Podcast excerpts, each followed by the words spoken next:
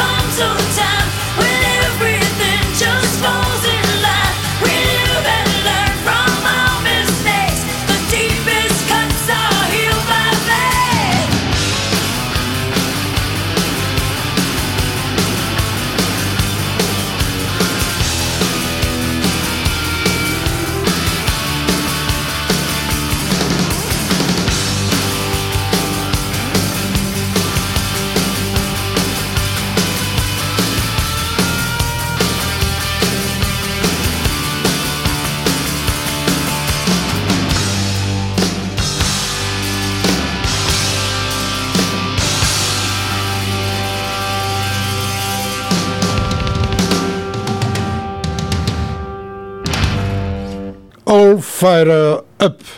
Sa popularité croissante et son sens aigu du chant lui valent des propositions d'enregistrer des jingles commerciaux pour euh, Pepsi Cola et autres marques. Sa performance de 4 jours dans la boîte de nuit euh, Tramps de New York a été très appréciée et vénérée, faisant la une des journaux.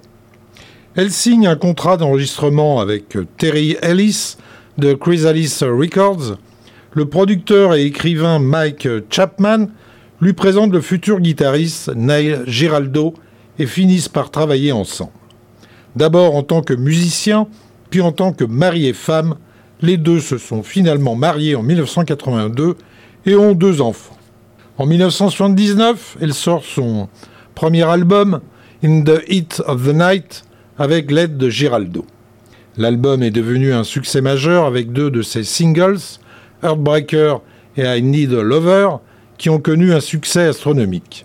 L'album est devenu multiplatine. L'album est la septième plus grosse vente de l'année aux États-Unis. Heartbreaker, le tube qui l'a fait connaître, reste aujourd'hui l'un de ses hits les plus marquants. Le succès fulgurant de son premier album l'a amené à sortir son prochain album primé aux Grammy Awards, Crimes of Passion, en 1980. L'album a instantanément été disque de platine, cimentant ainsi sa position de chanteuse de rock. Les singles euh, Hit Me With Your Best Shot ou euh, Treat Me Right ou encore euh, You Better Run étant des blockbusters majeurs. Elle devient alors une icône du rock des années 80. Enchaînant un nombre impressionnant de succès, sept albums certifiés platine, plus d'un million de disques vendus, et trois disques d'or aux États-Unis. Son rock séduit vite à l'international, notamment en Europe, en Australie et au Japon. Les tournées organisées se font à guichet fermé et les ventes de disques sont très importantes. L'album euh, Crime of Passion se vend ainsi à plus de 8 millions d'exemplaires dans le monde. En fait, Pat Benatar est alors pris en charge par les redoutables faiseurs de tubes Mike Chapman et Nicky Shin, connus aussi sous l'acronyme Shin Chapman. Responsable de wagons de hits pour notamment Suzy Quattro, The Sweet, Mud de Knack ou Blondie. Crimes of Passion en 1980 est un succès phénoménal poussé par la diffusion intensive pardon, des clips de Pat Benatar sur la toute nouvelle chaîne musicale MTV avec une flopée de titres phares comme Hit Me With Your Best Shot, le controversé euh, Hell is for Children, inspiré par la lecture d'une série d'articles dans le New York Times sur le phénomène des abus sexuels d'enfants aux États-Unis. Treat Me Right ou encore You Better Run, Crime of Passion est classé numéro 2 aux États-Unis, 5 fois certifié disque de platine et présent sur bien des platines vinyles à travers le monde. Allez, seconde pause musicale avec euh, le controversé justement Hell is for Children.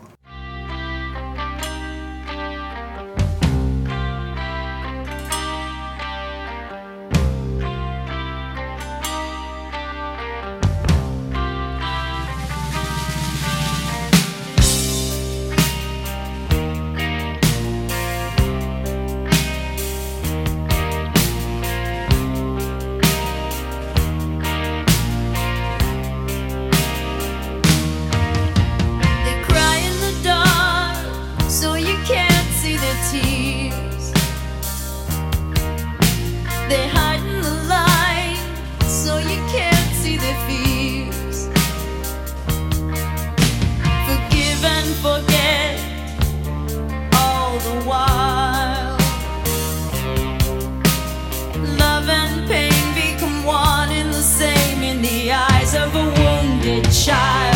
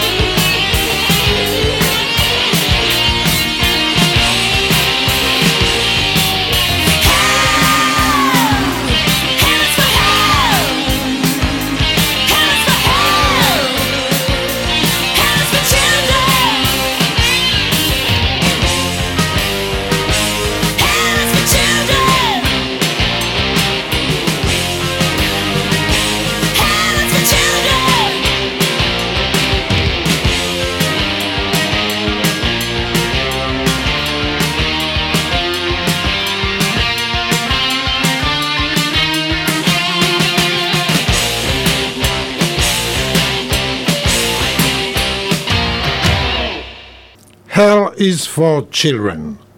Precious Time sort en 1981 en se classant numéro 1 aux États-Unis avec en tête de peloton le titre Fire and Ice. 1982 est aussi une grande année pour Pat Benatar avec l'album Get Nervous. Son plus grand tube, de nouveau écrit par Mike Chapman, sort d'abord sur l'album en public live From Earth en 1983. Love is a Battlefield est numéro 5 aux États-Unis et programmé sur toutes les radios qui se respectent sur la planète. Tropico avec euh, We Belong, un nouveau top 5 en 1984 et le dernier grand succès de Pat Benatar. La roue commence ensuite à tourner pour la pop rock matinée de Hard FM et de New Wave pratiquée par Pat Benatar. Seven the Highway en 1985 et Wide Awake in Dreamland en 1988 sont tout de même encore disques d'or sans tube majeur. True Love en 1991, Gravity's Rainbow en 1993, In Morata en 1997 dessinent une courbe nettement plongeante. À partir de 1996, Pat Benatar se concentre d'ailleurs plus sur ses tournées que sur ses albums. Ce n'est pas Go en 2003 qui lui donne tort, artiste qui a marqué une époque. Pat Benatar sort ensuite de multiples best-of qui, reprennent peu ou prou le même track listing. Best Shot de 1989 étant finalement la meilleure référence. Je n'ai plus rien à prouver, ce qui est probablement le sentiment le plus libérateur au monde, a écrit Pat Benatar dans ses mémoires. Allez, terminé pour aujourd'hui. Salut les petits loin de Louvre. À la semaine prochaine. Et on se quitte avec Everybody Lay Down. Au revoir.